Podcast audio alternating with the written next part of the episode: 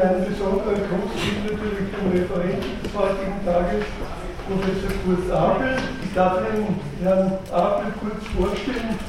Kurt Abel studierte äh, Theologie, katholische Theologie, Philosophie und Geschichte an der Universität Wien.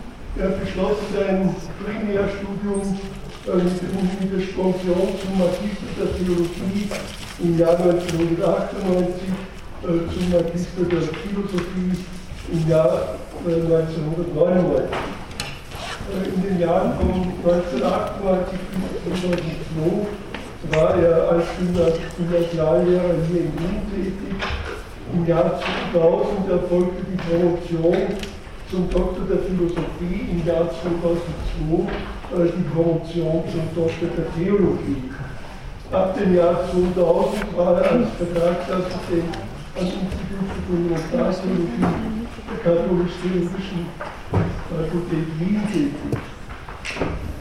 Im Jahr 2005 erfolgte die Habilitation aus dem Fach Fundamentaltheologie und die Ernennung zum außerordentlichen Professor äh, für Theologie. In den Jahren 2009, 2010 war Gastprofessor an den theologischen Fakultäten Bologna und Mailand. Im Jahr 2011 erfolgte die Berufung zum Professor für theologische Grundlagenforschung, ehemals hat es Fundamentaltheologie geheißen, am Institut für systematische Theologie an der Katholisch-Theologischen Fakultät der Universität Wien. Seit dem Jahr 2010 ist äh, Herr Abel Sprecher der Forschungsplattform Religion and Transformation in Contemporary European Society an der Universität Wien hier. Äh, von den Publikationen darf ich Ihnen nur die Monographien nennen. Äh, hier ist zunächst zu nennen die im Jahr 2000 äh, in Frankfurt am Main erschienene philosophische Dissertation mit dem Titel Kants Theodizee-Kritik, eine Auseinandersetzung mit den Theodizee-Konzeptionen von Leibniz und Kant. Im Jahr 2002 erschien in Münster die theologische Dissertation mit dem Titel Entsprechung im Widerspruch, eine Auseinandersetzung mit dem Offenbarungsbegriff der politischen Theologie des jungen Hegel. Im Jahr 2008 erschien die Habilitationsschrift Zeit und Gott, Mythos und Logos der Zeit im Anschluss an Hegel und Schelling. In Paderborn ist das 2008 erschienen. Und 2015 ist in Bologna erschienen Apprezzare la Morte, was immer das im Einzelnen genau heißen mag. Äh, lieber Kurt, wir freuen uns auf deinen Vortrag.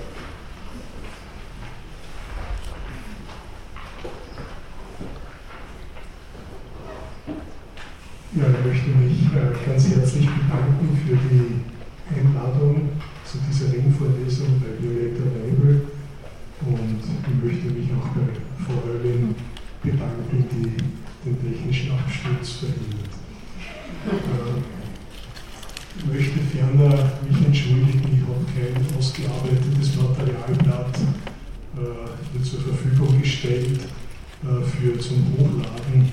Mich haben die letzten Wochen die, die Schicksale so die diversen, die es in unserer Welt gibt, der Eid, die das verhindert haben. Äh, ich äh, habe daher ein uralt Werk, also wie man das heute vorgestellt wurde, der Eitler zur Verfügung gestellt. Ein wenig zur ersten Orientierung. Äh, Sie werden jetzt die wichtigsten Textpassagen, auf die ich mich beziehe, dann zur Verfügung gestellt bekommen. Und ich denke, dass für die Prüfung, also so Sie eine solche machen wollen, also vor allem das entscheidend ist. Ich werde heute auch weitestgehend äh, Hegel selber sprechen lassen und werde äh, vor allem kommentierend hier aktiv sein. Der Schwerpunkt äh, des heutigen Vortrages liegt äh, auf Hegels Jugendschriften die übrigens seit äh, einiger Zeit, also seit vorigem Jahr, glaube ich, oder seit zwei Jahren, 2014, also auch das erste Mal hier wirklich voll entsprechend äh, kritisch ediert sind. Ich denke, dass diese Jugendschriften Hegels äh, bis heute eine der besten Einstiegsmöglichkeiten in die Philosophie Hegels darstellen. Und von daher kann vielleicht der heutige Vortrag auch ein wenig als eine kleine Hinführung in die Philosophie Hegels verstanden werden.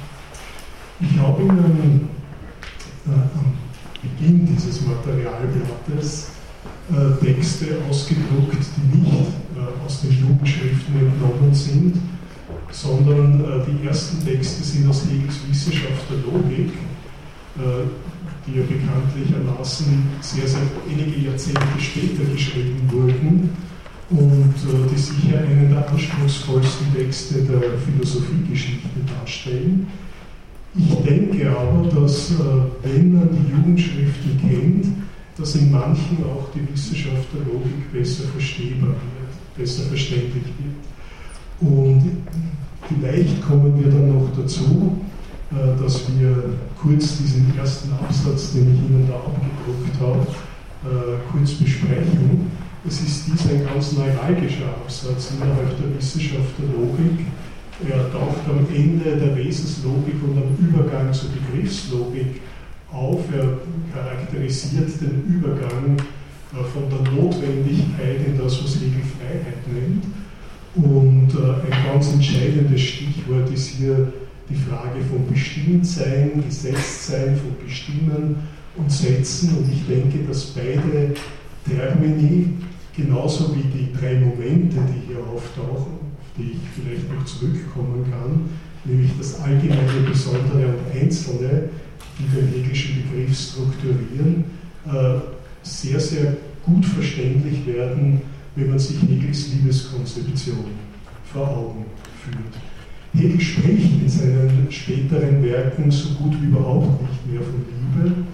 Äh, ich denke, das hat einen ganz einfachen Grund. Äh, die Liebe war dann nicht zuletzt durch die Romantiker so stark emotionalisiert, so stark aufgeladen, äh, Hegel wollte hier Liebe immer auch als rationale und nicht rein als äh, sozusagen emotive Kategorie. Nicht in Wien könnte man sagen, der Wiener liebt vor allem seinen Hund und da wird ihm das Herz schön und sozusagen solche Missverständnisse wollte Hegel vermeiden. Ich äh, habe Ihnen einen Satz auch aus der Wissenschaft der Logik entnommen, äh, den man sehr wohl da vorlesen kann. Äh, in diesem Satz ist die Rede davon, dass das An- und für sich Sein erst dadurch ist, dass es ebenso sehr Reflexion oder Gesetztsein ist. Und dass das Gesetztsein das An- und für sich Sein ist. Das ist ein Schlüsselsatz innerhalb der Wissenschaft der Logik und bringt zunächst einmal zum Ausdruck, dass es keinen absoluten Standpunkt gibt, dass es kein Prinzip gibt, von dem man ausgehen könnte. Die hegelische Philosophie ist eine radikale Kritik jeder Prinzipienphilosophie. Und das heißt, wenn man so will, existenzial gewendet, könnte man damit verbinden, äh, dass hier das Subjekt immer schon in Situationen hineingenommen ist, die es nicht überblicken kann.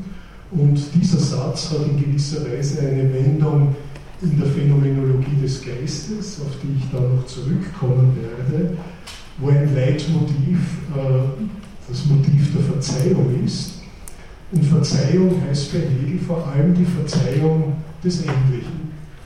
Äh, das eigentlich Unendliche bei Hegel, sei hier jetzt einmal kurz nur angedeutet, ist nicht hier ein Übersprung in irgendeine metaphysische Struktur, sondern das eigentlich Unendliche Hegels ist die Übernahme der eigenen Endlichkeit und die Verzeihung desselben.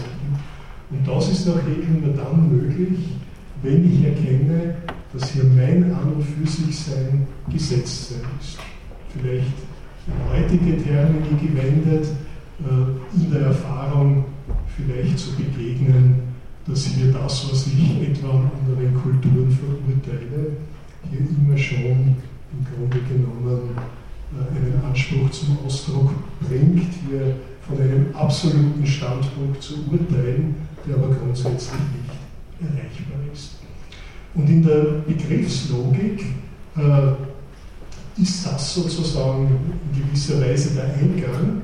Und äh, man könnte hier auch, und darum habe ich diesen Satz im heutigen Kontext abgedruckt, als Eingang in das Verständnis von Hegel verstehen. Weil auch in der Liebe ist das an und für sich sein Gesetztsein. Es gibt in der Liebe keine Handlung, es gibt in der Liebe kein erstes Prinzip, sondern zumindest nach Hegel findet sich der Liebende immer schon hier hineingenommen in die Liebe selber. Er erfährt, dass das, oder insofern er selber äh, liebt, an und für sich sein wäre, er selber schon ein Gesetztsein durch diesen ganzen Vorgang ist. Äh, dass das durchaus auch einen realen Anhaltspunkt im Text hat, das sei nur kurz, äh, sei nur kurz darauf hingewiesen, in der Wissenschaft der Logik, ich habe nur die Surkamp-Ausgabe zitiert, weil ich bin ein gewisser Gegner von diesen 400 oder 4000 Euro Ausgaben, die völlig unerschwinglich für jeden normalen Menschen äh, sind. Und ich denke, die Surkamp-Ausgabe ist können auch meiner, also bitte keine Werbung für einen Verlag machen, aber ist auf jeden Fall erschwinglich und habe daher die zitiert. Äh, und hier ist, finden Sie am, am Eingang der Begriffslogik spricht Hegel selber im Zusammenhang mit der Sphäre, von, der Sphäre des allgemeinen Begriffs von der freien Liebe ihnen das Rot zum Ausdruck gebracht. Das ist nicht irgendeine Stelle, sondern das ist tatsächlich eine ganz neuralgische Stelle, die in gewisser Weise das Eingangstor in jenen Teil der Wissenschaft der Logik bildet, den Hegel als genuin eigene äh, Leistung gesehen hat. Die Seinslogik ist ja eine Auseinandersetzung mit der Metaphysik und die Wesenslogik mit der Transzendentalphilosophie wenn man das vereinfacht darstellen wollte, während die Begriffslogik, wenn man es mit der Nucleus Hegels spekulativer Philosophie ist. Den vierten Text aus der Phänomenologie des Geistes, den, wenn ich nicht zu lange rede, würde ich auf den gerne noch zurückkommen, weil das Thema dieser Ringvorlesung ja Liebe und Hass ist. Und es, für Hegel ist nicht der Hass der Gegensatz zur Liebe, sondern etwas anderes was in diesem Absatz äh, sichtbar würde, äh, möchte den am Ende der Vorlesung äh, besprechen, falls möglich. Äh, in dem Zusammenhang ist es im Übrigen so, wenn Sie äh, Fragen haben oder wenn Sie mich unterbrechen wollen, dann machen Sie das ruhig. Ich habe nicht den Ehrgeiz, dass ich da auf Teufel komm raus alle Texte Ihnen darstelle. Ein Ausgangspunkt von Hegels Jugendschriften ist die Frage, und das Thema meiner Vorlesung lautet auch dahingehend, ist die Frage nach Liebe und Politik. Also Liebe ist ein Schlüsselbegriff aus Hegels Jugendschriften. Äh, ein, zweiter, ein zweites Schlüsselthema ist die Frage der Politik. Und hier ist die ganz besondere Fragestellung aus Hegels Jugendschriften äh, die Fragestellung, wie ist eine freie Gesellschaft möglich?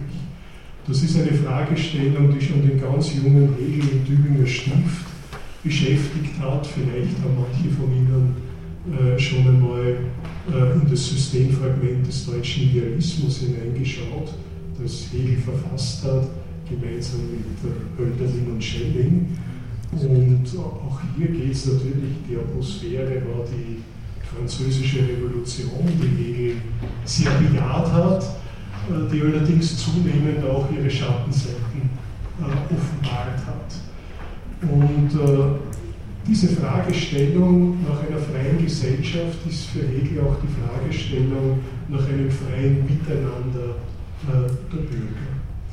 Und Hegel schließt eigentlich an diese Frage eine weitere Frage an.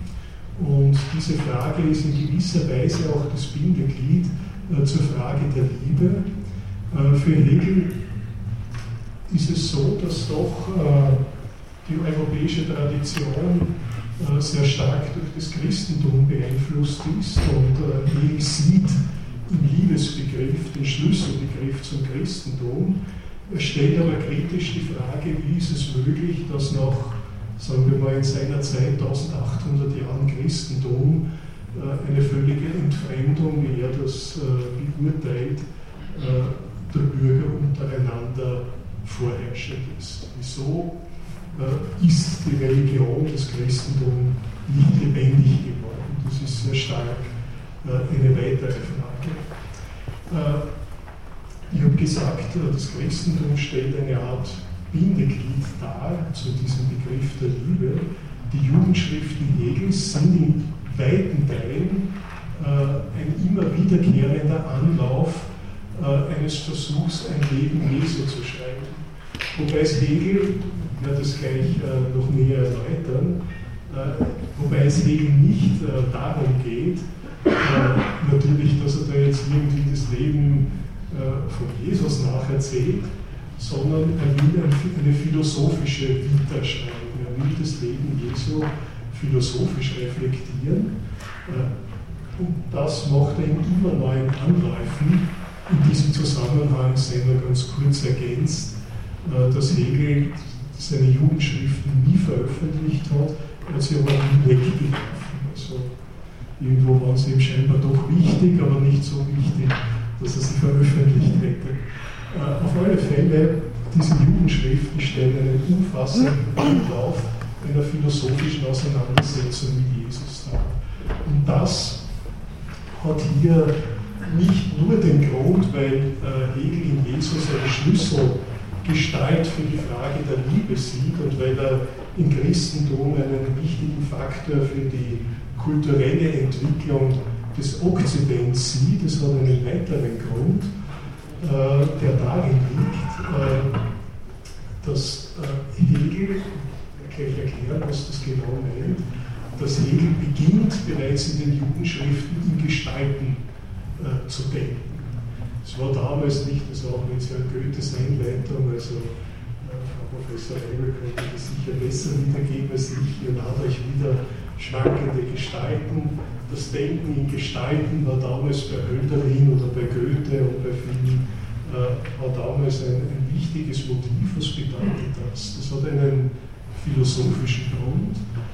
Äh, wenn man an die Philosophie des Aristoteles denkt, so ging es in dieser Philosophie des Aristoteles äh, um die äh, um Kategorien als Gestalten des Seins, während die kantischen Kategorien äh, Gestalten des Urteils sind.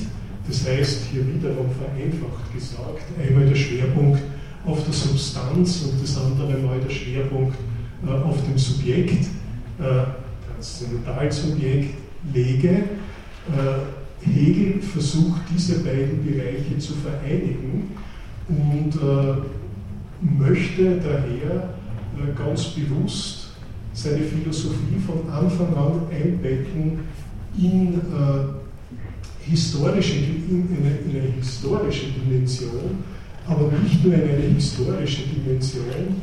Bei Hegel ist es automatisch so, in den Jugendschriften, dass hier alle Denkfiguren in gewisser Weise hier auch wie eine Bühne äh, uns begegnen und sich hier ganz bestimmte äh, Grundstrukturen äh, kristallisieren, Grundstrukturen, die in gewisser Weise dann äh, paradigmatische Figuren bezeichnen.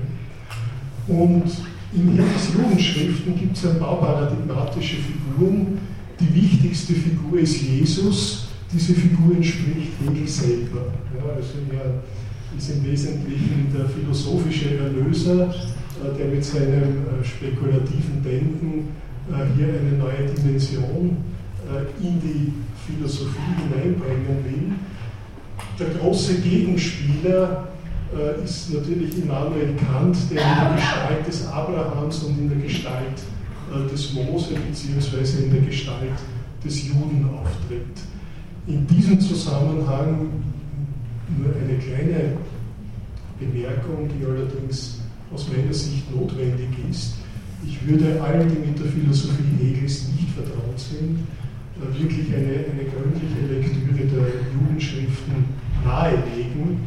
Man wird aber bei der Lektüre dieser Jugendschriften auf einen äh, durchaus widerwärtigen Antijudaismus stoßen.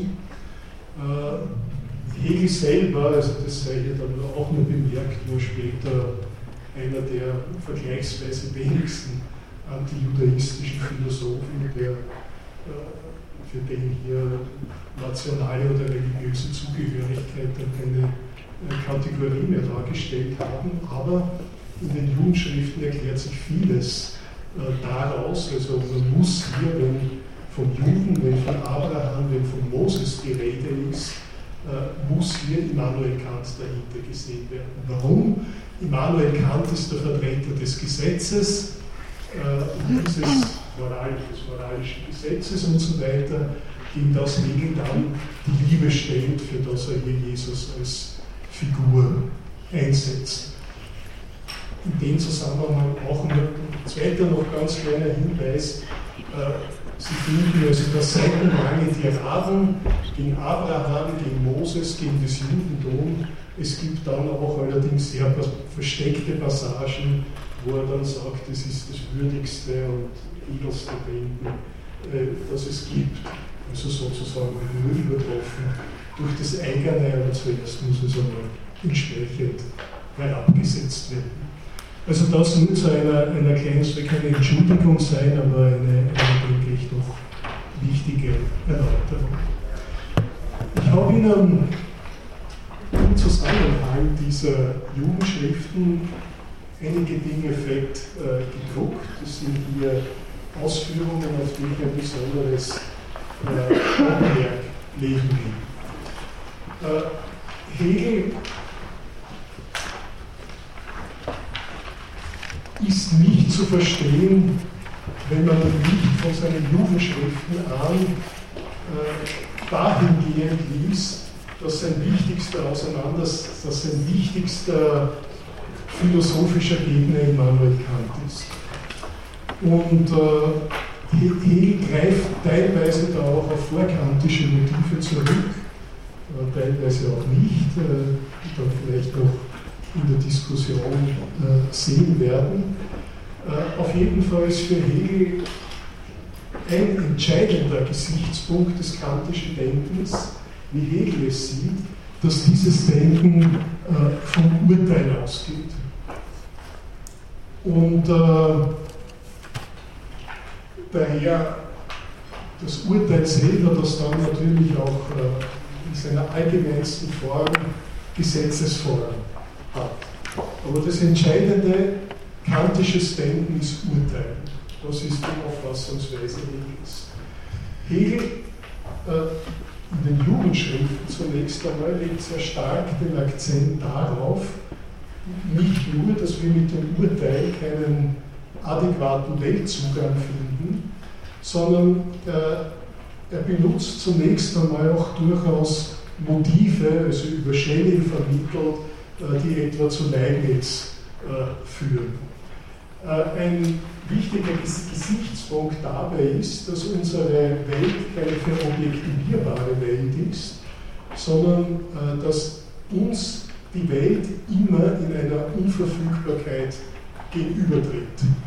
Das heißt, die Welt hat nicht nur objektiven Charakter, die Welt, könnte man sagen, hat subjektiven Charakter. Denken Sie in diesem Zusammenhang an die Leibnizsche Monade.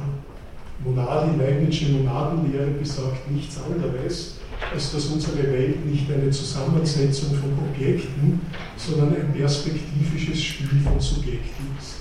Sie könnten, und da bin ich jetzt wieder bei dieser theatralischen Figur, dass Hegel hier Figuren auf der Bühne hier sozusagen äh, auftreten lässt, man könnte das auch dahingehend richten, dass Hegel die Welt äh, nicht äh, als Erstellung von Objektivitäten versteht, sondern dass Hegel die Welt als Text versteht und die Jugendschriften an. Ein Text, der immer oder dessen Wesen es ist, in Verweisungszusammenhängen zu bestehen, die niemals positivierbar sind. Daher, vielleicht äh, bevor ich äh, da möchte da zwei, zwei Stellen äh, passende dazugeben. Hegel sagt an dieser Stelle, denn nur über dem Tode schwebt die Einheit. Bei dieser Einheit denkt äh, Hegel an Synthesis, an die Einheit der Urteilsform. Urteil vereinigt Subjekt und Prädikat, trennt und vereinigt. Das ist die Grundstruktur äh, der Auffassungsweise der Jugendschriften Hegels äh, des Urteils. Und Hegel sagte, nur über den Tode die Einheit. Es ist nicht möglich, äh, hier ein Ist zu formulieren, äh, in dem sozusagen eine entsprechende Lebendigkeit, ein Verweisungszusammenhang in Bezug von Bestimmungen gewahrt bleibt. Sagt daher, außer der unendlichen Einheit, was diese unendliche Einheit ist, also da kann man schon Liebe einsetzen, außer der unendlichen Einheit ist alles Materie. Das Haupt der Gorgo verwandelte alles in Stein, ein lieb- und rechtloser Stoff, ein verfluchtes. Und dann, gleich wenige, wenig später, finden wir dann äh, einen Satz, Begreifen ist Beherrschen, die Objekte beleben heißt, sie zu Göttern machen. Da schwingt natürlich ganz stark die Philosophie von Hölderlin mit. Aber wichtig ist, äh, und darum habe ich das äh, zitiert, äh, begreifen, also mittels Urteil, etwas als etwas zu bestimmen, setzt immer den einen Herrschaftsanspruch voraus. Die Objekte beleben heißt, sie zu Göttern, sie können da statt Göttern auch Subjekte einsetzen. Also heißt sie zu Göttern machen, heißt sie als Subjekte anzuerkennen, äh, zu verstehen. Im ersten Fall äh, hat sie die Figur dieses, des Abrahams. Abraham ist jene Figur, die sich aus dem Verweise, wie gesagt, sie können erkannt, äh, verstehen, wobei natürlich Hegel zunehmend schon gewusst hat, auch wie Unrecht er erkannt, der auch in vielen tut, aber das war nicht so schlimm für ihn. Äh, auf jeden Fall äh, hier ein ganz wichtiger Gedanke. Abraham ist eine Figur, warum ist die wichtig für Hegel? Ist eine Figur der Trennung, eine Figur, die sich hier aus den Verweisungszusammenhängen äh, herausnimmt und versucht, in dieser Distanzierung einen Überblick, eine Herrschaft über die Welt zu gewinnen. Und er sagt, sein gedachtes Ideal machte er zum Sein. Und was ist das gedachte Ideal? Das ist dieses Ideal der Herrschaft, das Ideal der Trennung. Dieses Ideal ist natürlich nichts anderes, wieder philosophisch gewendet, als das transzendentale Ideal. Sein gedachtes, oder Gott, sein gedachtes Ideal machte er zum Seien. Und wenig später sagt er dann, die ganze schlechthin entgegengesetzte Welt, wenn sie nicht ein Licht sein sollte, war von dem ihr fremden Gott betragen. Die Objekte haben keine Eigenständigkeit, bedeutet, sie unterliegen dem Urteil und die Urteilsstruktur verabsolidiert ist nichts anderes als das transzendentale Ideal. Das ist das absolute Urteil, die absolute Bestimmbarkeit, die hier in der Metaphysik, wenn man so will, als, als, als Erstursache auftritt und äh, in äh, der Transzendentalphilosophie als, die, als das Ich, als die absolute Tathandlung, beziehungsweise auch als transzendentales Ideal. Oder dann natürlich auch als, wie wir dann noch sehen werden, als moralisches Gesetz. Wenig später sagte, äh, schreibt Hegel da in diesem Zusammenhang, nur lieben konnte er nichts. War Abraham selbst die einzige mögliche Beziehung, welche für die entgegengesetzte unendliche Welt möglich war. Die Beherrschung, also die Welt wird entgegengesetzt, das Ich isoliert sich aus seinen äh, Zusammenhängen, äh, die die Herrscher nicht realisieren konnte, so blieb sie seinem Ideal überlassen. Das Ideal, das transzendentale Ideal drückt nichts anderes aus als den absoluten Herrschaftsanspruch des neuzeitlichen Subjekts. Gehen wir wiederum äh, zu dem über, äh, was Hegel dem entgegensetzen will, äh, so finden wir, das ist auch wieder fett gedruckt, die Sätze, wo Subjekt und Objekt oder Freiheit und Natur so vereinigt gedacht wird, dass Natur Freiheit ist, dass Subjekt und Objekt nicht zu trennen sind, da ist Göttliches. Ein solches Ideal ist das Objekt jeder Religion. Eine Gottheit ist Subjekt und Objekt zugleich. Freiheit und Natur sind die beiden Sphären, die bekannt getrennt werden. Die Freiheit ist eben die Sphäre der praktischen Vernunft, die Natur die Sphäre der theoretischen Vernunft. Äh, Hegel will in den Jugendschriften auch hier wiederum ganz stark Hölderlin folgend diese beiden Sphären dahingehend einigen, dass Natur Freiheit ist. Äh, Natur kann nur dann Freiheit sein, wenn sie nicht äh, im letzten durch das Urteil bestimmt wird, wenn sie in ihrer Eigenständigkeit anerkannt oder als Subjekt gesetzt wird. Nach Hegel setzt das, sei hier ein wenig auch vorweg gesagt, die Gestalt der Liebe voraus.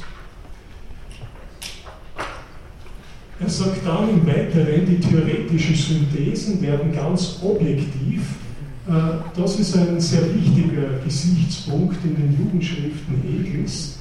Hegel ist der Auffassung, dass äh, insofern unsere Welt nicht einfach einen Subjekt-Objekt-Gegensatz bezeichnet, sondern unsere Welt hier in einem Zusammenhang steht, dass das Subjekt, wenn es versucht, jetzt seine Welt zu objektivieren, immer den gesamten Weltzusammenhang objektiviert und das, was eine ganz bestimmte Epoche für sich zum Absoluten erklärt, das bringt in gewisser Weise die Essenz dieser Epoche zum Ausdruck.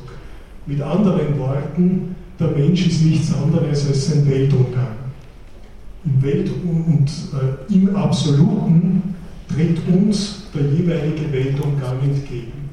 Also zum Beispiel als Gesetz, als Kraft oder eben, äh, das ist das große Plädoyer der Jugendschriften Hegels, als Liebe. Daher werden unsere theoretischen Synthesen ganz objektiv, äh, sozusagen die Art und Weise, wie wir die Welt betrachten, wie wir die Welt fern äh, objektivieren, bringt die Art und Weise dieses Weltgefüges zum Ausdruck.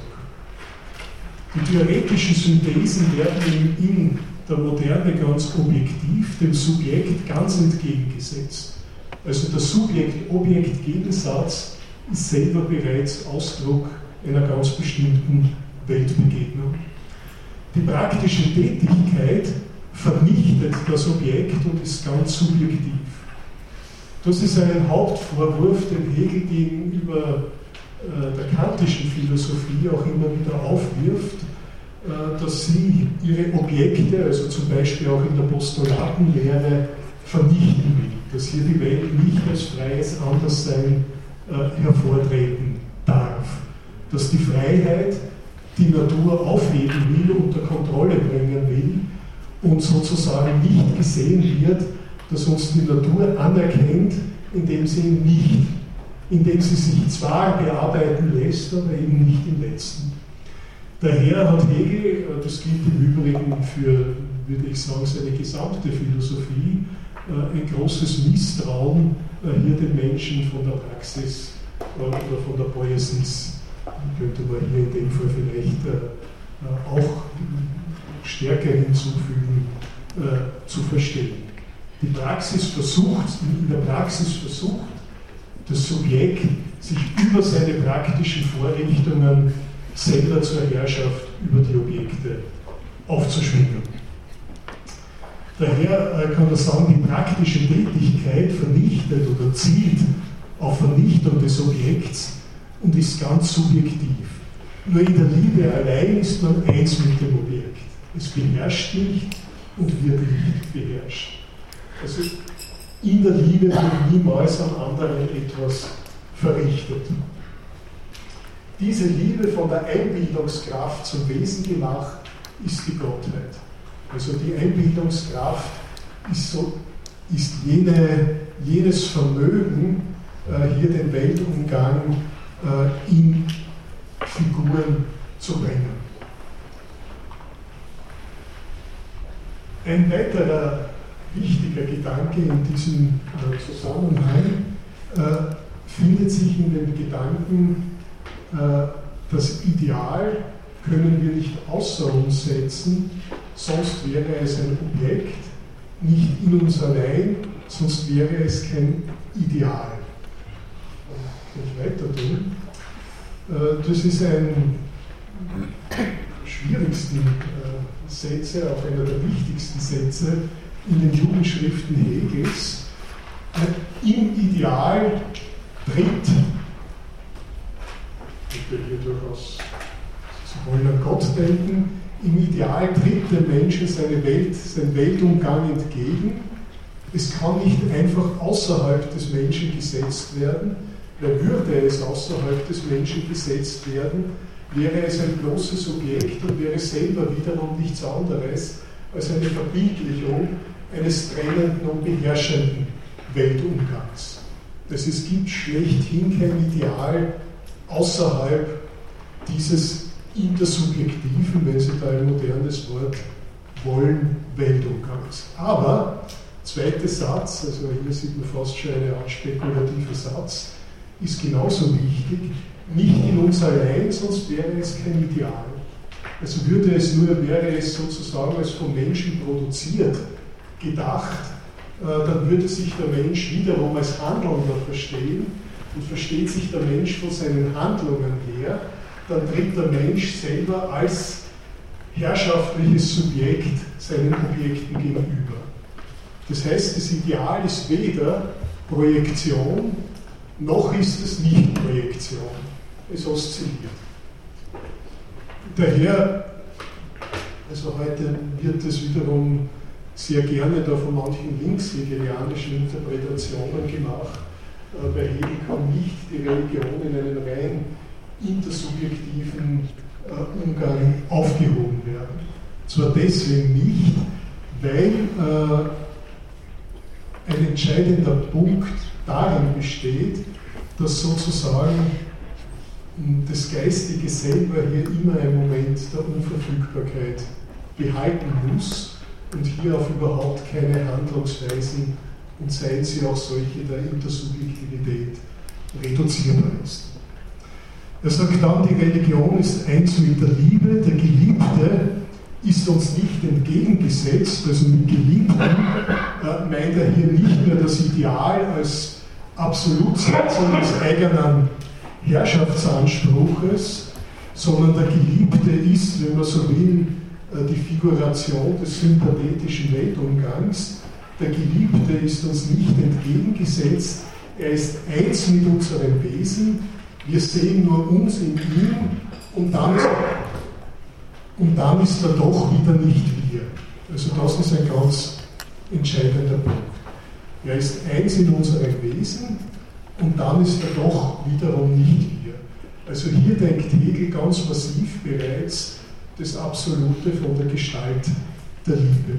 Die Liebe ist sozusagen äh, hier ein ständiger Prozess von Differenzierungen, in deren Differenzierungen Einheit sich vollzieht.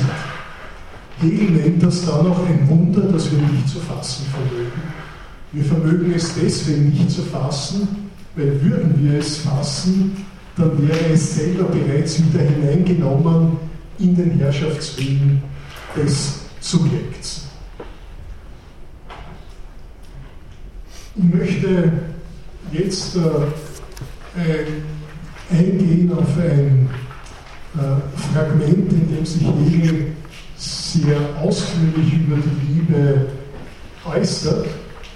Äh, Hegel spricht davon, dass, er, dass in der Liebe, oder er sagt, in der Liebe ist dies Ganze die Mannigfaltigkeit der Gefühle, wobei bitte Gefühle sind aber Hegel nicht einfach nur jetzt Launen oder sonst irgendetwas, sondern Gefühle meint genau diesen sympathetischen Weltumgang, also sozusagen hier auch eine affektive Grundeinstellung der Welt gegenüber. In der Liebe ist dies Ganze nicht als in der Summe vieler besonderer, das wäre der positive Umgang, also wo hier das Ganze die Summe seiner Teile etwa ist. Also nicht als in der Summe vieler besonderer getrennter enthalten, in ihr findet sich das Leben selbst als eine Verdoppelung seiner selbst. Äh, dieser Gedanke ist nicht ganz einfach zu erklären, ich versuche es, also wenigstens in den Grundzügen. Äh, bei Hegel spielt die Differenz eine sehr große Rolle, wie bereits angedeutet wurde. Also Differenz im Sinne des nicht präsent, absolut präsentierbaren und positivierbaren, äh, wo die Differenz als solche absoluten Charakter bekommt, ist die Differenz auf sich selbst bezogen. Hegel nennt das Selbstbewusstsein. Also in ihr findet sich das Leben selbst als eine Verdoppelung seiner selbst. Das ist sozusagen Differenz als Selbstbezug und Einigkeit desselben. Das Leben hat von der unentwickelten Einigkeit aus durch die Bildung den Kreis zu einer vollendeten Einigkeit durchlaufen. Die unentwickelte Einigkeit ist das, was den Menschen das sagen wir ganz allgemein, man muss hier nicht unbedingt nur an menschliche Subjekte denken, meine ich, aber gut, das wäre noch eine andere Frage. Äh, auf jeden Fall das, was hier sozusagen gegenübertretend ist, das wird durch die Bildung äh, noch bildet das den Kreis einer vollendeten Einigkeit.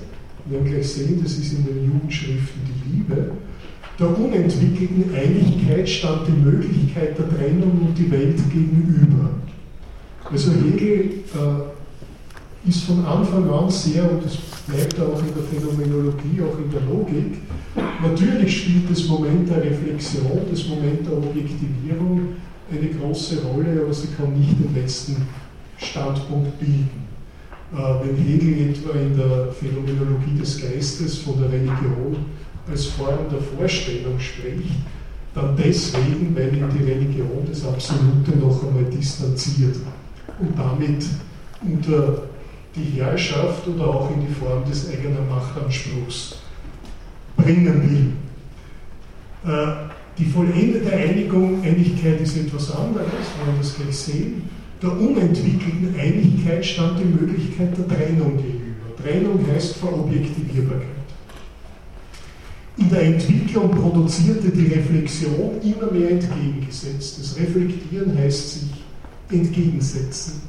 Das im befriedigten Triebe vereinigt wurde. Der befriedigte Trieb ist hier die praktische Vernunft, indem ich die Welt an der Welt handle, vereinige ich mich mit der Welt. Das ist die noch mehr theoretische Vernunft, wo ich mir die Welt hier intellektuell einverleibe, wo die Welt meine Welt wird. Nicht, wenn ich was ich 29 Klassen von Tierstämmen identifiziere, dann wird hier mein theoretischer Trieb, hier die Welt zu differenzieren, befriedigt.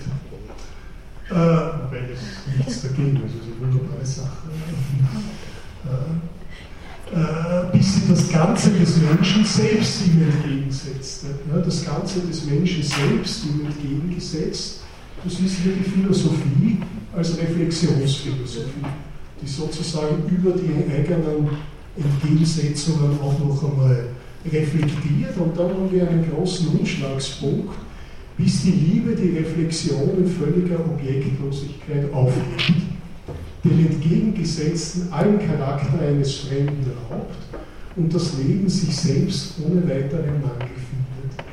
Das ist natürlich jetzt eine sehr, sehr ambivalente äh, Dimension. Weil den Charakter des fremden Raum könnte natürlich bedeuten, äh, dass hier erst recht eine absolute Einverlegung stattfindet.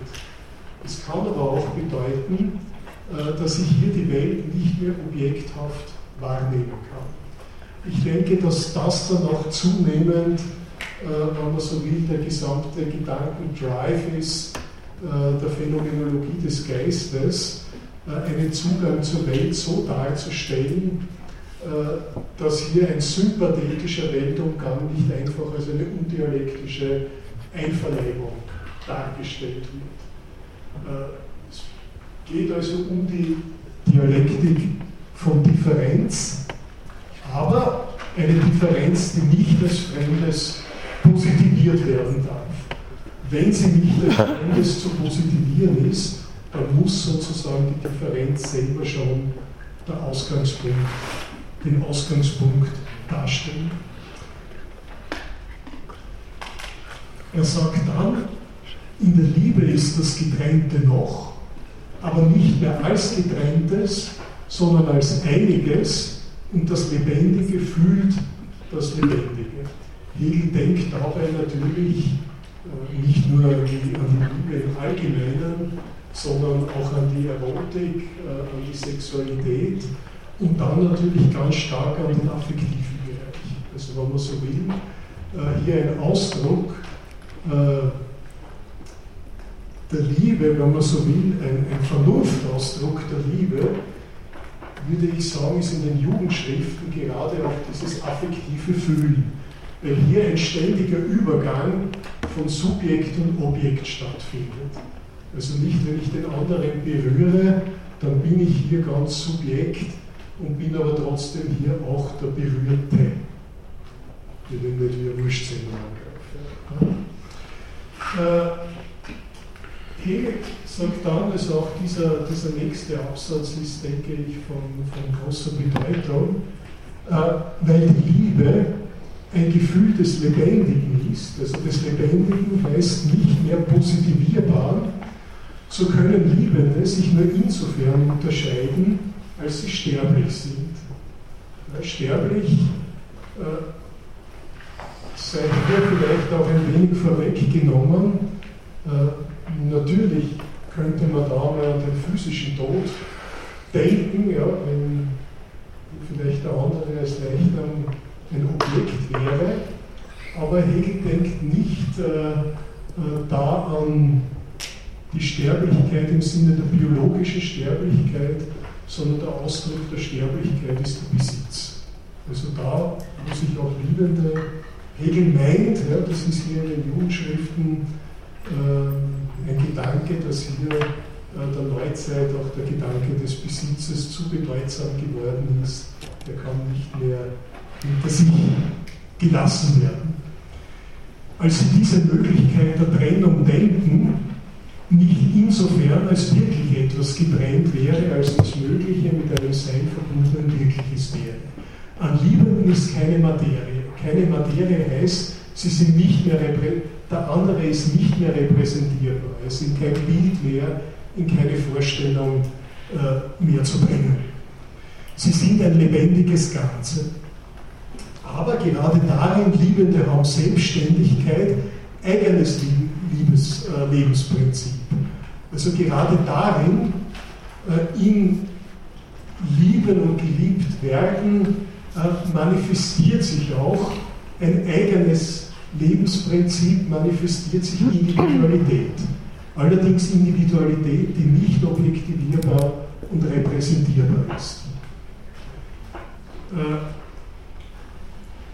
dann sagt er, hm, die Liebe aber strebt auch diese Unterscheidung, also das Sterbliche, diese Möglichkeit als bloße Möglichkeit aufzuheben und selbst das Sterbliche zu vereinigen, es unsterblich zu machen. Was das bedeutet, da gleich, wir lesen ein paar Sätze weiter, das Trennbare, solange es vor der vollständigen Vereinigung noch ein eigenes ist, macht den Liebenden Verlegenheit. Hegel hat da auch sehr interessante Gedanken zur Scham, äh, die im Übrigen also sagen, dass etwa George Agamben da sehr viel äh, aufgenommen hat. Bei Hegel heißt Scham, äh, ist dieses Gefühl, das man empfindet, wenn hier noch ein eigenes Bestehen bleibt.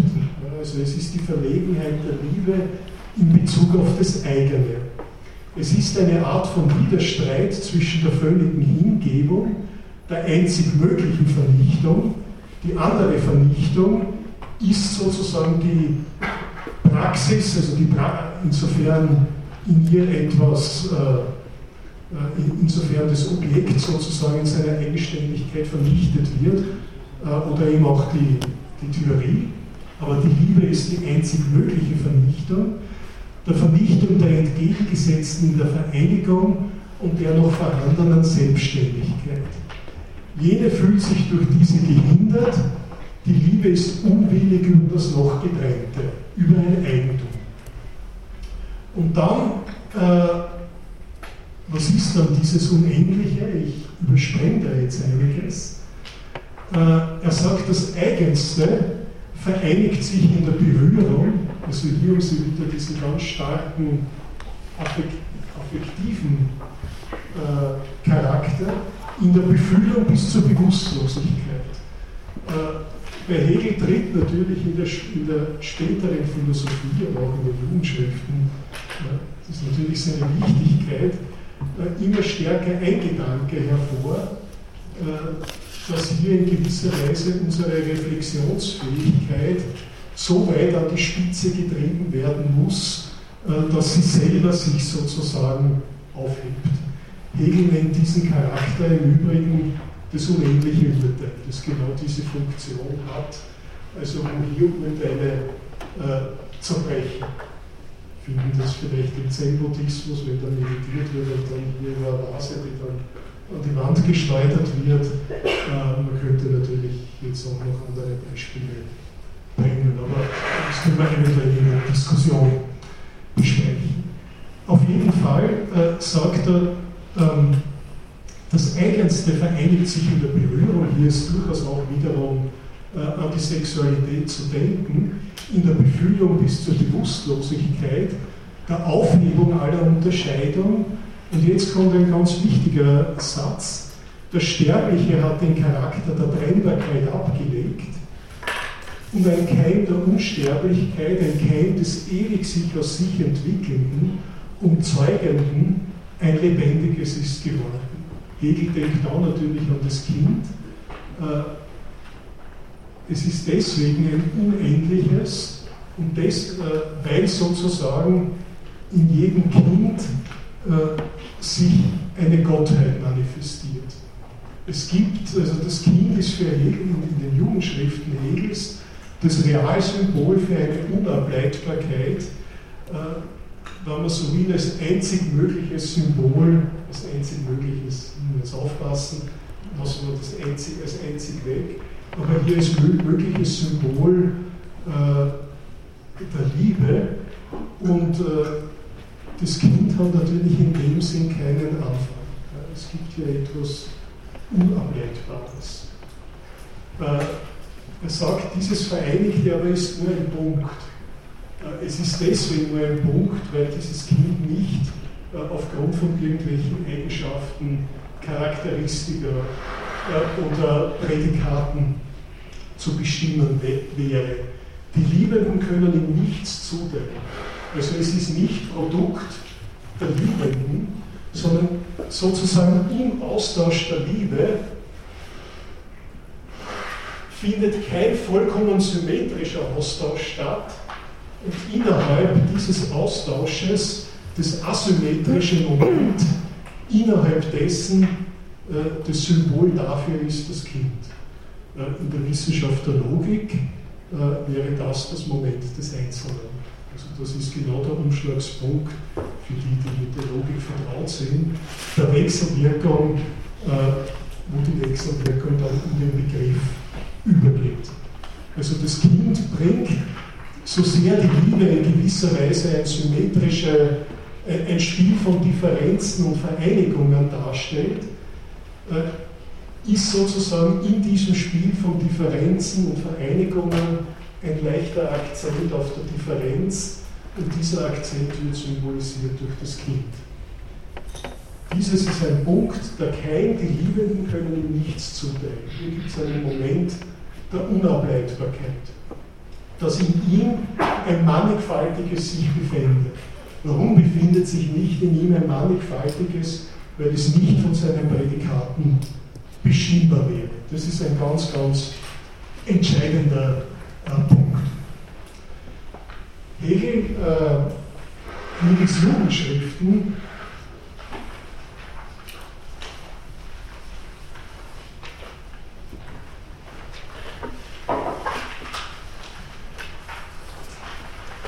gehen dann noch einmal weiter in eine Auseinandersetzung äh, ganz stark äh, mit der Frage der Freiheit. Und hier gibt es zwei Freiheitskonzeptionen. Die Freiheit vom Gesetz her verstanden und die Freiheit von der Liebe her verstanden.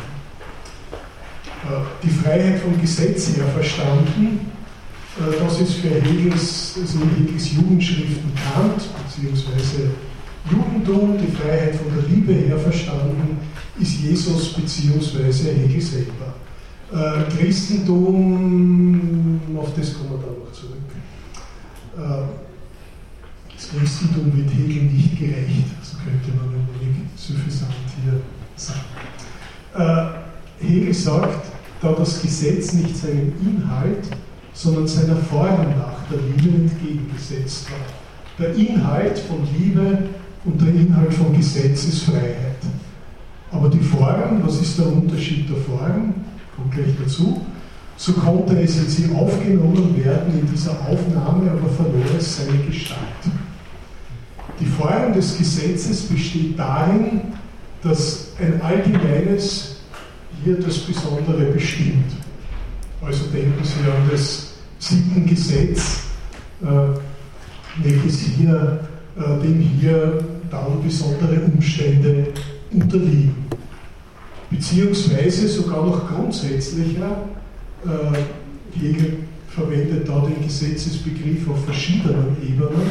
Hegel denkt da durchaus auch an, an äh, den modernen Staat, dessen Gesetz Gebung hier, wenn man so will, Ausdruck von Anerkennung und von Freiheit sein sollte. Äh, hier, die, hier bedeutet hier das Gesetz immer eine allgemeine Dimension, unter der natürlich dann der Bürger auch steht. Also es hat nicht jeder sein eigenes Gesetz oder in Bezug auf vormoderne äh, Gemeinwesen, man könnte die nach Hegel eigentlich nicht Staaten nennen, äh, ist es nicht so, dass hier jeder, dass hier verschiedene Gruppen je nach Herkunft, je nach Geschlecht oder je nach sozialem Status verschiedener Gesetzen unterliegen, sondern das Gesetz hat den Charakter der Allgemeinheit. Diese Allgemeinheit bleibt aber hier dem äh, Besonderen auch äußerlich. Und Hegel exerziert das ganz besonders äh, in der Gestalt der Strafe. Er sagt zum Beispiel, äh, noch ein Stück weiter, ja, Satz anschaut, wenn nun zwar das Gesetz in seiner furchtbaren Majestät beharrt, furchtbare Majestät ist natürlich eine Anspielung an Kant, und dass die Strafe des Verbrechens verdient ist, dies kann zwar nie aufgehoben werden. Warum kann das nie aufgehoben werden? Weil, das ist ein ganz wichtiger Gesichtspunkt schon in den Jugendschriften Hegels, wird dann in der Rechtsphilosophie noch wichtiger. Äh, insofern äh, der Mensch das Wesen der Freiheit ist, ist er hier immer auch der Allgemeinheit fähig. Und wenn der Verbrecher verurteilt wird, also wenn es mir jetzt zum Beispiel einfällt, ich bin jetzt besonders zornig äh, auf irgendjemanden äh, und erschieße den, ja, dann, wenn ich erwischt werde, nicht, dann werde ich verurteilt. Warum?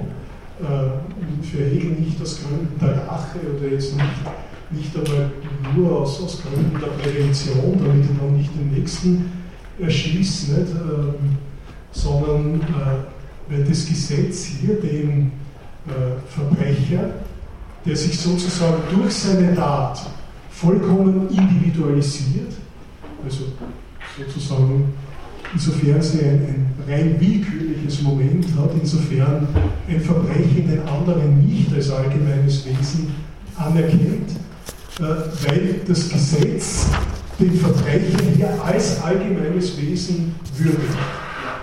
Also Hegel wäre wahrscheinlich ziemlich kritisch gegenüber gewissen Tendenzen heute, die sozusagen dann nur mehr, die dann 100.000 Umstände, äh, also die sozusagen eine Tat dann 100.000 Umstände, die diese Tat erklärbar machen, auflösen, weil Hegel sagt, ja, das mag vielleicht stimmen, aber damit wird hier der Täter nicht mehr als allgemeines Wesen als Wesen, das fähig ist, auch allgemein zu handeln, anerkannt. Also wenn ich hier den Verbrecher nicht bestrafe, dann verweigere ich ihm die Anerkennung in seiner Dimension des Allgemeines, das heißt des Vernunft- und freiheitsbegabtes Wesen. Das ist hier die große Funktion des Gesetzes. Aber warum ist das Gesetz, hat das Gesetz furchtbare Majestät?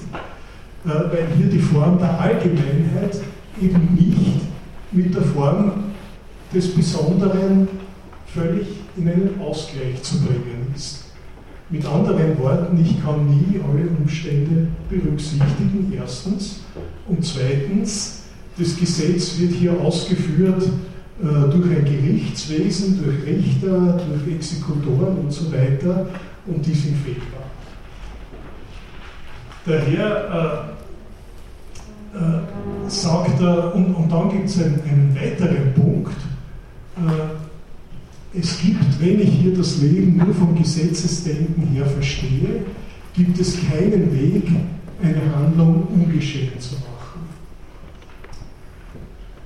Also das sind Momente, die Hegel am Gesetzesbegriff kritisiert und den Hegel will nicht, das, gleich, äh, soll hier gleich betont werden, er will nicht den Gesetzesbegriff jetzt völlig aufheben, er will ihn aber in gewisser Weise, die Freiheit nicht vom Gesetz her bestimmen, sondern durch die Liebe.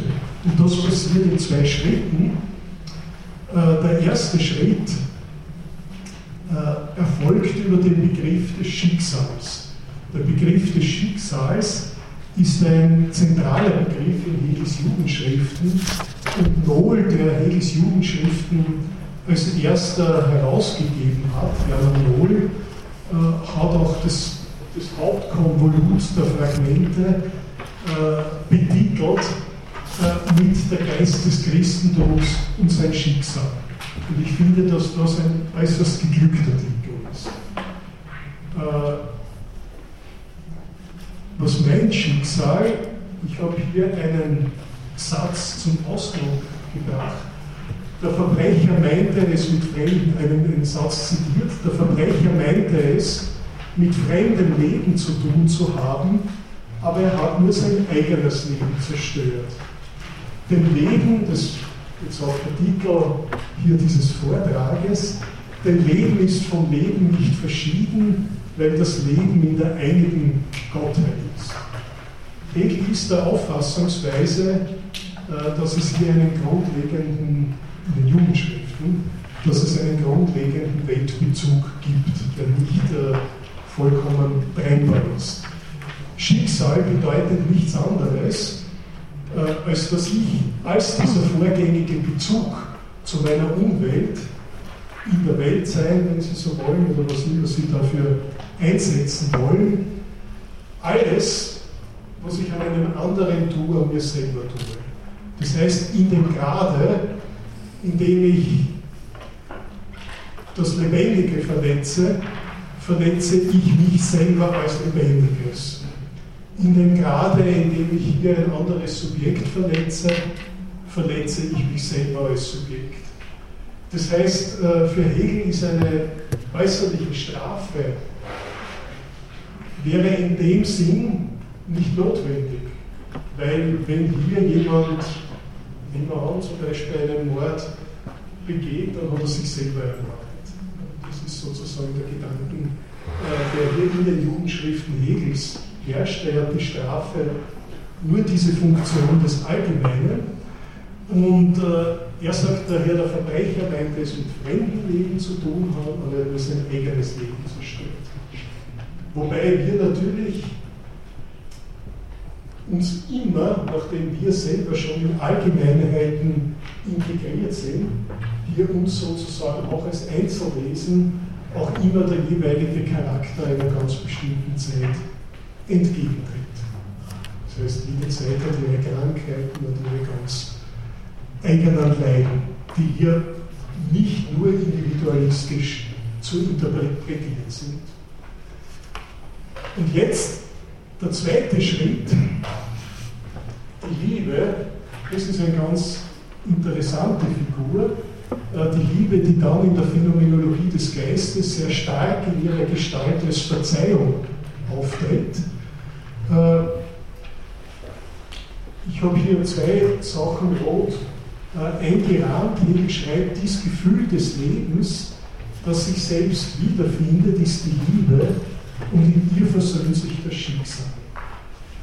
Das Schicksal ist sozusagen, wo uns unsere gesamten Entfremdungserfahrungen hier äh, entgegentreten, als Äußerliches, als Objekte, als unaufarbeitbare Dinge. Die Liebe ist in gewisser Weise eine Aufhebung, ein Außerkraftsetzen hier dieser, äh, dieses Fremden. Und wie wird dieses Fremde außer Kraft gesetzt? Das kann nicht außer Kraft gesetzt werden, handelnd, indem ich es zu überwinden versuche, eine solche Handlung wäre selber wieder Trennung, Objektivierung. Äh, bei Hegel kann dieses außer Kraft setzen nur bedeuten, dass ich mich in dieses substanzielle Band, was hier jedem Subjekt vorhergeht, selber schon hineinbegebe. Hegel äh, äh, schreibt, äh, ich mache jetzt hier einen großen Sprung, äh, es ist für die Versöhnung offen, also Versöhnung mit einer als entfremdet erfahrenen Welt, denn es ist ihm möglich, sogleich jede lebendige Beziehung wieder aufzunehmen, in die Verhältnisse der Freundschaft, der Liebe wieder einzutreten. Da es in sich kein Leben verletzt hat, das bedeutet, wo das Subjekt versteht, dass es selber nicht verobjektivierbar ist, wo das Subjekt, so könnte man das in einer höchsten Paradoxie sagen und damit auch die Jugendschriften Hegels zusammenfassen, seine eigene Desubjektivierung, die er ständig im Weltumgang erfährt, in Fremdbestimmungen und so weiter, wo es diese eigene Desubjektivierung subjektiviert, da liegt sozusagen Liebe vor.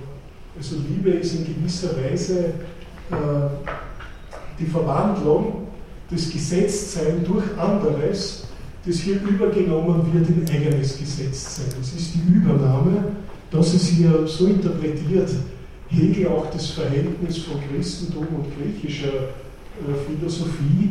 Es ist die Übernahme des Schicksals der Notwendigkeit, nicht indem ich versuche, dieser Notwendigkeit zu entrinnen, sondern indem diese Notwendigkeit als die eigene Notwendigkeit buchstabiert wird.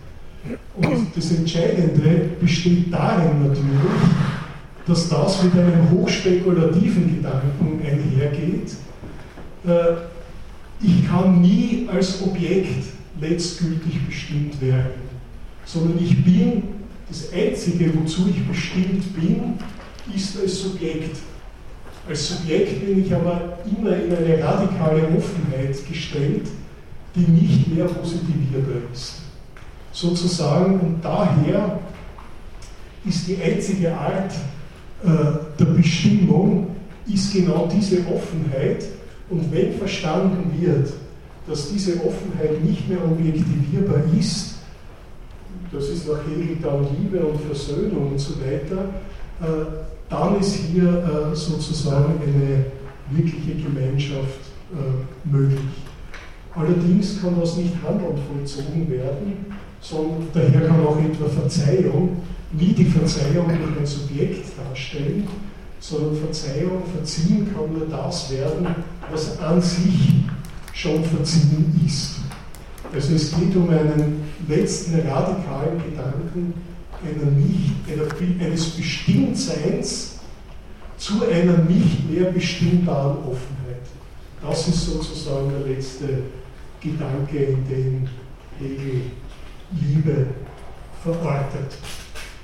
Ich möchte damit fast schließen und möchte nur eine Sache andeuten. Bei Hegel ist der Gegenbegriff zur Liebe eigentlich nicht der Begriff des Hasses, sondern ich kann das, das soll doch noch ein bisschen Zeit für Diskussion sein, äh, daher mache ich das wirklich ganz, ganz kurz.